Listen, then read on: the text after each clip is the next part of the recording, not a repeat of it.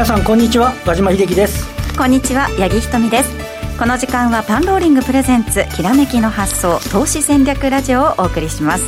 この番組はパンローリングチャンネル YouTube ライブでもお楽しみいただけます。YouTube は番組ホームページからご覧いただけます、えー、さて今日の番組ゲストですがこちらの方日経オプション売り坊さんです。えー、売り坊さんはこれ私初めて、ね、はいご一緒させていただくんですが。あの売り坊さん出られるの初めてですからね前火曜日の時は結構お出になっていただいてたんです、ね、なんか画面に映るのは NG ということなので。恥ずかしがり屋さん恥ずかしがり屋さん。あの今日はですね実はこの画面に映ってないんですけれどもこのこちらにいらっしゃって、はい、いろいろとあ手を出していただきまして。はい。一緒にお話進めてまいります、えー、この売り坊さんなんですけれども日経の最大手証券会社のデリバティブアナリストとして活躍されました。1990年代初期には日経平均先物を使い1年3か月でおよそ50億円を250億円以上に増やしました。またいわゆるグローバルマクロ戦略を使い全米最大の年金基金を運用元外資系投資信託会社取締役運用部長という輝かしい経歴をお持ちの方で現在運用の本質と楽しさを伝えるべく伝えるべく、えー、ライフプランとしてファイナンシャルプランやオプション取引などを啓蒙されています。ということで本当にあの素晴らしい経歴をお持ちということですね。あの硬くなっちゃってますけど、そうですね。あのすごい経歴の持ち主の方なんですけど、はい、それをあの個人向けに噛み砕いて。教えていただける解説いただけるんで、あのそんなにドキドキしなくて大丈夫かもしれない。あのねお名前のそのペンネームといいますか、はい、その日系その売り坊さんっていう、はい、そのゲストの名前をいただいてからどんな方かなってすごい想像してたんですけれども、はい、もう経歴とのこのギャップが お名前とのギャップがすごくてはい、ちょっとドキドキしておりましたけれどもじゃああの丁寧に今日はお話しいただけたらと思います。どうぞよろしくお願いします。よろしくお願いします。よろしくお願いしますえー、さて、ここでパンローリングからのお知らせです。先週末に開催した投資戦略フェアは好評のうちに終了しました。ライブ配信でおよそ2万人の視聴をいただきまして、誠にありがとうございました。次回は7月31日に18人の大投資家に出演をいただきます。ご登録はどうぞお早めに。詳細は番組ホームページ、もしくは YouTube の概要欄からご確認ください。それでは早速番組を進めてまいりましょう。この番組は投資専門出版社として投資戦略フェアを主催するパンローリングの提供でお送りします。ではここからは和島さんにマーケットについてお話伺っていきたいんですけれども、えー、今日の日経平均ですが急進ということでですね628円60銭高い2万8569円2銭で終えましたあ動きとして、まああのね、3指数がね、ね。先週末、最高値更新したということなんですけれども、その最高値更新しても、ついていくときとついていかないときの差というのがね。でまあ、特にあの先週1週間っていうのは、今、八木さんがおっしゃるように、アメリカが強くてもついていかないし、弱かったらめっちゃ下行くみたいな話。で、特に、えーと、金曜日ですね、の、えー、昼前ぐらいまで、もうこれ、先週の金曜日って一一時2万7419円。そうですね。今日ちなみに引けが2万8569円なんですけど、あのー、もう一気に下げていく、これちょっと解説しなきゃいけないのは、その水曜からずっと下げていって、はい、あの木曜日に、あの後ほどあの売り坊さんにも解説いただきますけど、あのいわゆる木金に、えー、ETF、上場投資信託の分配金捻出のための売りっていうのが、あの出ると言われていて、はい、で木曜日はまさに安値引けになったんですね。うん、で、もう金曜日はもう肌からきあの警戒してるっていうようなところで、でしかもその中でアメリカの株式市場の方でも、ちょっとあの新型コロナの世界的なまたあの変異種の蔓延みたいなことを警戒してたんで、もうすごい警戒して、でも、えっ、ー、と、午後2時前ぐらいからですかね、うん、えー、まあ、この時け結果的に日銀の買いは入ってないんですけど、ね、ね、日銀の買いの観測ですとかっていうところで、えー、急速に戻して、あの、えっと、先週の金曜日、日経平均の終値は2万7940円なんですけど、はい、ただ先物は通常時間で、えー、2万8200円台ぐらいですかね。うん。あの、までぐっと戻して終えていたんで、地合いは悪くなったんですね。で、そこで、アメリカの株式市場が、あの、なんて言いますか、安心の3指数最高値みたいな、今度はあの金利がね、あの今までは FMC の前後までは、金利の上昇が悪だったのが、えー、ここへ来ては金利の上昇で、おなんかちょっと景気いいんじゃないの？みたいな話になってきたというのを受けて、まあ今日の東京市場、あの非常に大幅高になったと。で、えっ、ー、と、シカゴの日経平均先物が2万8535円。まあでも結果的にはそこを超えて、どかどか行くまでは、いってないっていうね、うん、あの想定のおそらく範囲内での、えー、推移ではなかったかというような形ですね。はい。で、あとは、あの、もう一つ、あの、今日の物色の一つポイントとしては、あの、先週末、えっと、安川電機の決算、あの、第一四半期の決算で、いい数字がね、出てきましたもんね。そうです。でね、いい数字が出たんだけど、その前から株価は上がってますよって話だったんで、これで出尽くしはきついぜと思ってたら、まあ今日あの結果的には安川電機は6%の上昇。で、えっと、これを受けて安川電機っていうのは、あの、サーボモーターってあの、えー、半導体作る製造装置のところのモーターの制御しながら動かすとか、あとは、えー、いわゆる、えー、ロボットですね、えー、の世界、累計だと世界トップっていう、まあ、工場の自動化に不可欠な企業なんですけど、で、しかも中国依存度が高い。ね、中国がちょっとここのところ景況感悪化してるんじゃないかっていうようなこともあって、はい、えー、これでピーク感が出たらきついなと思ったんですけど、情報修正を素直に交換し、で、結果的には SMC、えー、空圧機器の SMC とか、あとはあのロボットのファナックっていう、この FA 関連がね、今日は結構しっかりだったということなんかもあって、まあ、非常に、あの、なんていうんですか、先週の木木曜と金曜の午前中までのいや、待てよみたいな感じからすると、一息はついたかなっていうところですかね、うん、そうですね、ファナックも6%を超える上昇だったということです。まあ、あの本当にちょっと急激に環境が変わるといいますか、はい、あなんていうか、スピード感にちょっとついていけない部分もあるとは思うんですけれどもね、ねうん、これ、やっぱりあの、なんて言いますか、現物が、今日はえっとそうでもないですけど、全部、現物が一時1兆7000億もできない中で、なので、えーと、ETF の年出の売りっていうのは、まあ、2日間で8000億ぐらいって言われてましたけど、うん、4兆も5兆もできたら誰も気にしないような話で。で、ね、そんな中でやっぱり先物の変動っていうボラティリティが、やっぱりあの相場全体のボラを上げるような結果になって、あの本当ね、200日移動平均線を割り込んだ時には、うん。あちょっと日本だけね、特に日本はあのオリンピックを前にあの、いわゆる感染拡大で、はい、今日からまた緊急事態宣言っていうね、ね。再発になってますから、ちょっとやっぱ悲壮感っていうのが漂ってましたからね、ね。先週末、ね、ついていけないどころか、一人負けみたいな、ね、話になりかねないみたいな状況だったところが、まあまあ、一息は入れたかなっていうのが、今日の動きではないかと思いますね。さあ、ここでパンローリングから新商品のお知らせです。和島さんのメルマガ、銘柄選択術では、とびきりの有料企業の強さやビジネスモデルを解説しています。えー、独自のビジネスモデルを構築している企業、また、プラットフォームを抑えている企業、そして国策などのテーマに載っている企業など、どれも保有したくなるような銘柄ばかり取り上げていますが、やはり企業の背景を知って、長い目で企業のオーナーになるということが、和島さん、大切だと。あの、えっと、いくつかのこのメルマガでポイントがあって、まあ、そういう企業をずっとこう取り上げさせていただいて、うん、えー、まあ、あの、なんて言いますか、相場がこう、あらあの荒れた時なんかは、むしろ、えー、狼狽売りを出すんじゃなくて、おしめ買いのチャンスだというふうに思っていただくっていうのが一つなんですけど、うん、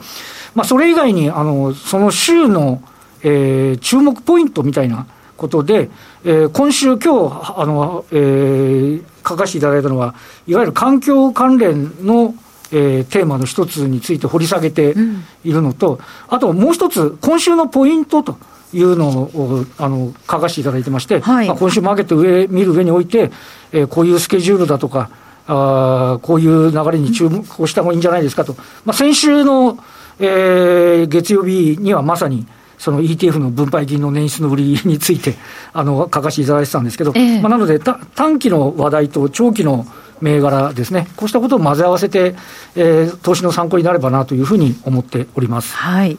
和島秀樹の銘柄選択術の詳細は、番組ホームページ、もしくは YouTube の概要欄から今すぐご確認ください。この後は本日のゲスト、日経オプション売り坊さんにじっくりお話伺います。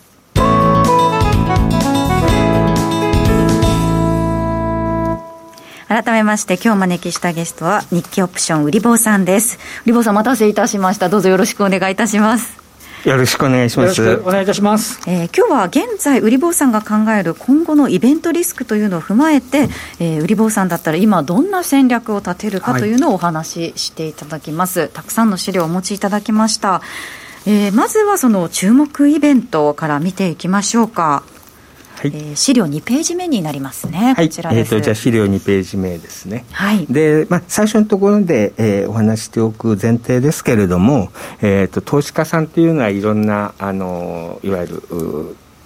投資の期間がありまして、はい、で多分あの私はオプションをやってる人間からすると投資の期間って1か月毎月。毎月1か月ですね、はい、えー、FX の方の方々も少し短いかなっていう気がするんですけども、はい、まあ、現物株の人はえーとまあ、もしかするともう少し中長期ですよという形なので、はい、えーと、そこの視点が多分ずれると,、えーと、相当あのポイントが変わってくるかなと、うん、で逆に言うと非常に短期短期の勝負が続きますのででかつ最終的には毎月1回すべてのポジションが現金に変わるというのが、ね、あのある意味じゃオプションにとっては非常にいいメリットで、うん、あのまあ変な話ですけど私ファイナンシャルプランナーもやってるんですけど相続で株券が行くということもないので、はい、全て現金に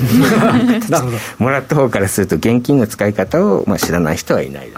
ですね。でそのために、えーと、最初2ページですけどもまず見てる日課、えーと、このあと1か月間、えー、特に8月のまあ、S q ですね、はい、えー、に対してのポイントですけれども、まあ、基本アメリカ、欧州、日本と、まあ、世界というところで、まあ、通常の経済指標の他に、まあ、なんといっても一番大切というか大きいのは、まあ、東京五輪なのかなとい。う気がいたします。はい、で基本的にはまあ通常の通りで普通起こるだろうということをえーまあ、あまり意識しないでいくとすれば、まあ、波風が立たないんですけれども、えーと、予期しないようなことを予期せぬことが起こると、まあ、マーケットは荒れますよねと。そうですね。で特にあの人間はあの非常にパニックになりやすいというような性格なのでうん、でそういう時離脱するとオプションっていうのはものすごい値動きをしますよと。で、えーまあ、先物と現物もそうなんですけど買ってったり、まあ、売ったりすることができますけれども、はい、えー、と反対側に行くと非常に大きな損をしてしまいますけれどもオプションの場合、えーまあ、あの下がる時に儲かる売る権利だったり、えー、買う権利だったりすると、はい、その権利の価格はあの限定されてますので、ね、損失が非常に、えー、限定されている中で大きなあ、まあ、収益が得られるようなものもありますよと。で後でご紹介しますけれども、えーと、この分配金の話の時でも、はい、えー、売買ゲームになっているところは、あオプションを使えばありましたということですね。うん、で、まあ、最初に書きましたけどあのお話ししておくのは多分年末にかけてはですね、まあ、いろいろと、まあ、そういうようなもし起こったら、まあ、あの困るのねというのを、まあ、グレーディノっていう言い方をしてるんですけども、はい、えーと、それが起こる可能性が大きいかもしれないと。その場合は、まあ、あの非常に株価高い位置にいるかなと考えてますので、うん、もしかするとプットあたりは10倍になると。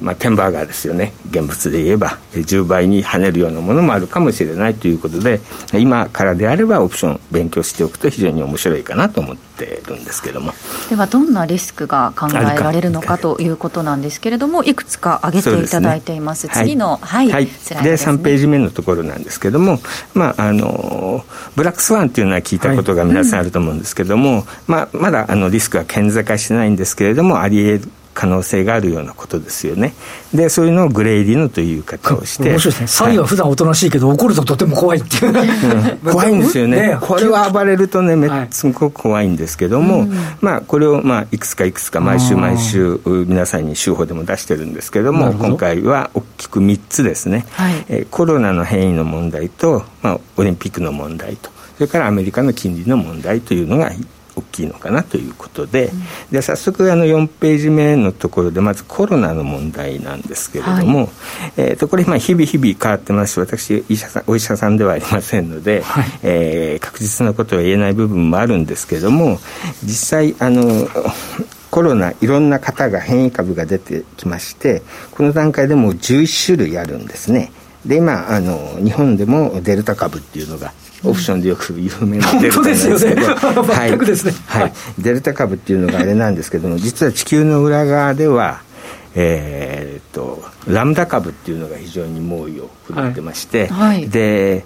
まあ、あのそちらの方で、えー、いうことによりますとデルタよりも感染力が強いと。今のところ史上最強ですよと言われているようなものになってますと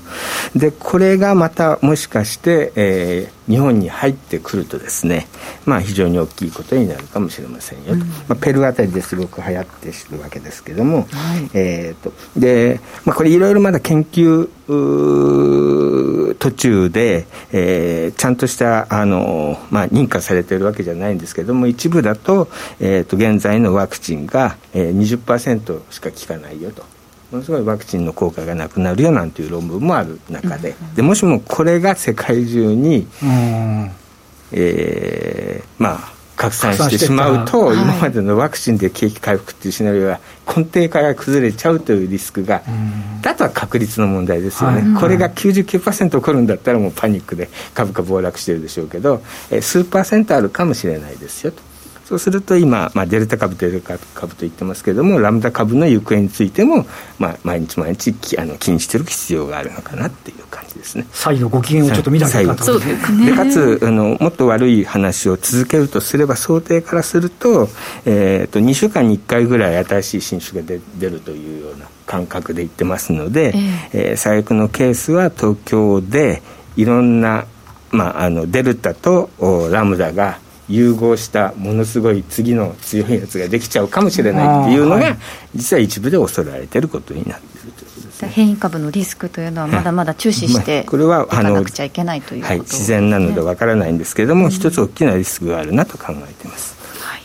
で続いてが東京五輪の行方ということですね。で、東京五輪の問題についてもいろいろあるんですけど、まあ、ほぼ開催ですねという、はい、あの一番上のところの5ページですけど、まあ、多いところで、まあ、基本的に最終日まで開催したときに、それを成功と見るか、え不成功と見るかというふうに分類してます、まあ、あのこれはファンドマネージャーなんかよくやるシナリオアナリシスですよね、はい。はい、でそれぞれに確率を与えてどういう結果になるだろうという、まあ、これ私の勝手なあれですけれども、うん、まあ、これです。あの最終日まで開催して日本金メダルめちゃくちゃたくさん取って大成功だって話になるとすれば、はい、まあ、3万円突破でもうすごい話になるかな明るいですね、はい、明るい世界かもしれません、うん一方、開催までやったけど、まあ、なんとなく、まあ、若干こうなってますけど、観客が入らないとかっていう形になってますので、景気についてはちょっと、まあ、思ったよりもインパクトが少なくなるとすると、うん、やっぱし、えー、大成功のところよりも、マーケット、まあ、日経平均で言えば少し、まあ、レンジは低いのかなと。まあ、ちょっとそれだと3万円は厳しいのかなっていう、まあ、勝手な解釈をそこにさせていただいてます。で、えー、まあ、あの、一番下の方ですけど、まだ、えー、もうほぼ直前ですけども、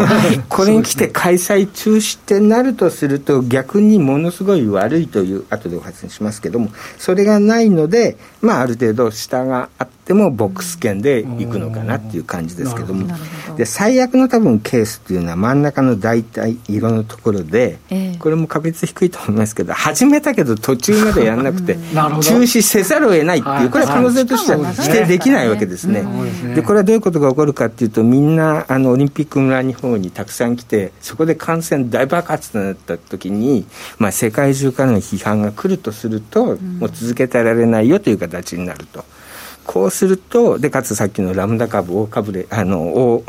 暴れなんて話になってすると、はい、確率低いかもしれないですけれども、まあ、イメージとして2万5千円とかっていう水準まで一気に下がるかもしれないですよ。うんまあ、これを、えー、するということであるボクションからの投資戦略ということで、プッと毎月毎月、何人、えー、今日は何人感染したか分からないですけれども、はい、1500人、2000人になってくるような感覚になってくると。でかつオリンピック村での感染が拡大になるとちょっと下があるかもしれませんよっていう感じかもしれないなっていうことを考えてるわけですね。であとは確率の、はい、問題になります。アメリカの金融政策、アメリカの金利の動向に関してもということですね。でえーとまあ、これ、アメリカの10年債の金利については、先ほど和島さんのほかお話にありましたけど、若干低下したんで、一回、まあ、少しは安心してるかなという気ですけどになってますけれども、逆に金利が前に低下してるっていうことは何かと。アメリカの景気はそこまで良くならないんじゃないかという形で株になると、ねうん、だから今現在はなんかあの日本まあ、投資家前かもしれないんですけど想定以外のことが起こるとマーケットはマイナスに見るよという。ことですよね。良くてもダメだけど悪くてもダメだっていう話になっちゃってますよ。という形になりますよ。ただあの調子金利については上昇圧力がやっぱしかかってますと。細かいところですけど CRB ですとか木材とかですね。この値段はやっぱし上がってますので、うん、これについては上がる可能性がありますよと。それから短期金利についてやっぱし、えー、FF レートのほかの3か月2年ものまで上がり始めてきてますので、うん、やっぱしあの上がるのはあ時期時間の問題なのかもしれませんという感じかなと思ってるんですね。あともう一つパウエル議長の任期が来年来ますので、ここで再任されるのか、交代なのかって、これ、意外と大きいと思うんですけど、交代だと多分、高派の方に変わりそうですので、高派だと、いわゆるテーパリング、金利引き上げっていう形で、マーケットは若干嫌気するかもしれませんねと。ですね。まあ、それからあと一部の方がおっしゃられてますけども、えーと、とお金はジャブジャブなんですけどもいろいろと、まああのー投資家の、まあ、ファンドの不具合みたいなのがあっていわゆるいわゆるファンドへの余震の限度が少し締まってくるんじゃないか、はい、これはあのマネーの供給量全体としてみれば、えー、と下がってませんけれどもいわゆるファンドに使える資金が下がるのでそういう意味ではあのポジションを下げなきゃいけないっていうのが売り圧力になってくるかもしれませんねっていう感じですかね。で、えまあ、あと他の国でもですねいろいろ景気はいいんですけども、え物流のところでもしかするとボトルネックを起こすかもしれませんよ、うん、例えば、えーと、イギリスですけどもスーパーの方で売られる食品の70%程度が大陸のから来るとするともうそこへあの物を運べないと。運転手がいないという、うん、まあ、今も日本もあの山津さんとか佐川さんとか大変だと思うんですけども、ね、あの状態が起こるとするといわゆる食料の関係のインフレが起こってしまうかもしれませんよということがありえますよと。でまあ為替の方やられてる方のであれば多分見方ですけれども金融の引き締めを開始してますよと。金利が上がってるような国と、まあ、この後、えー、準備をしてあげようとしている国と、うん、まだまだ全然上げられないという形の国に分けるとまあ、簡単に言えば金利差ということであれば引き締め開始の国の方がもしかすると為替は強いのかなという感じで見ております、まあ、こんな感じで見てるということですかね。こうやって金融引き締めに対する動きっていうのを表にしてみるとすごい分かりやすいですね、はい。まあ、この各価値で3つのグループで分けてみると、うん、あの面白いのかなと思ってます、うん、そうですね。あありがとうございます。今あのコメントでえっ、ー、と一つ資料のところパウエル議長のところですね、パプエルさんって書いてあったところが パウエルさんですというふうに、はい、あのご指摘いただきました。ありがとうございます。えー、さて続いての資料も参りましょうか。続いて、えー、アメリカの長短金利に変調というお話でしたけれども、はいはい、でこれも先ほど少しあの先ほどお話ししましたけれども赤いところの CRB 指数はやっぱりコモディティ価格上がってるんですね、はい、でその中で10年債金利が足元で若干下がってきてますけれども短期金利の方2年債は上がってますよと。でこれは基本的にアメリカの方に株も債券もにえー、ドルも強かったんで、すべて、まあ、米国のドル資産が買われてたという状況になっているのかなと。うん、で、一方、ここで、えーと、金利が、あの水準が1.4とかっていう、こういう水準ですので、えっ、ー、と、例えばあのファンドマネージャーからするとインフレが2%以上あるのに対して長期金利1.4だとすると実質はマイナスの投資をするってことですよね。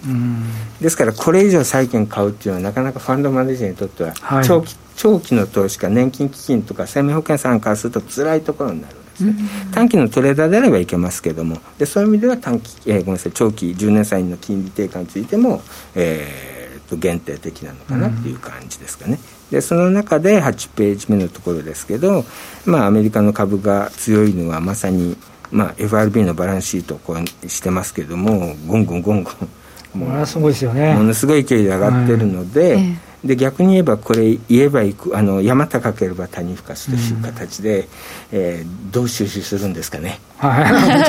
えー、私は FRB の議長はやりたくないですね、こんなに難しい仕事はないと思います。まあ頼まれもしないと思いますけども。はいこういうことございます、うん、まあこんなのを見ていくとまああのちょっとした反応によってものすごく勢いがついちゃってますのでえー、やっぱり変わると相当、まあ、大きく影響がまだまだあるのかなっていうのが、うん、まあ、3つの差異ですね。グレーリノになります、まあ、こんなのを見ていっていますよ。で、えーと、9ページのところはいろいろと、まあ、機関投資家なんかをやってるとじゃあ債券と株とどっちの方が、はい、えー、と魅力的なのって考えた時に、まあ、イードスプレッドだったらイードスプレッドだったり、移動ギャップを見てるんですけども、差だったり割合だったり見るんですけども、まあ、この一で過去の経験則からすると、危険水準にやっても、そこれ以上株は買えないかなと、債券のがある程度相対的に魅力的だなっていうところであるとすると。やっぱり駅利回りに、だから企業収益に魅力がちょっと劣るって話ですよね。はい、こでこの後企業収益の伸びがここで鈍化してくるんですれば、一気に非常に厳しい状況は続くかもしれませんよという、まあ、こんな形ですかね。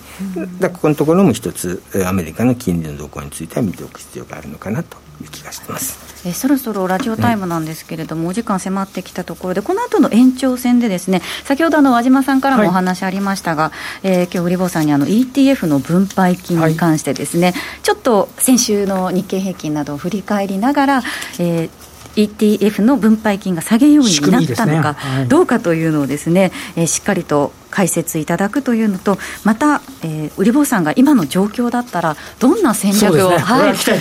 ですよね、取っていくかというところも、この後延長戦でたっぷりとお話しいただきます。本日の売り坊さんの番組資料なんですけれども、番組ホームページから取得することができますので、ぜひ、えー、ダウンロードして参考になさってください。また過去のレポートなども今後プレゼントする予定となっておりますので番組ホームページ内のご登録フォームから今すぐどうぞご登録ください、えー、そしてですねこれ一番最初のページに資料戻っていただきたいんですけれども、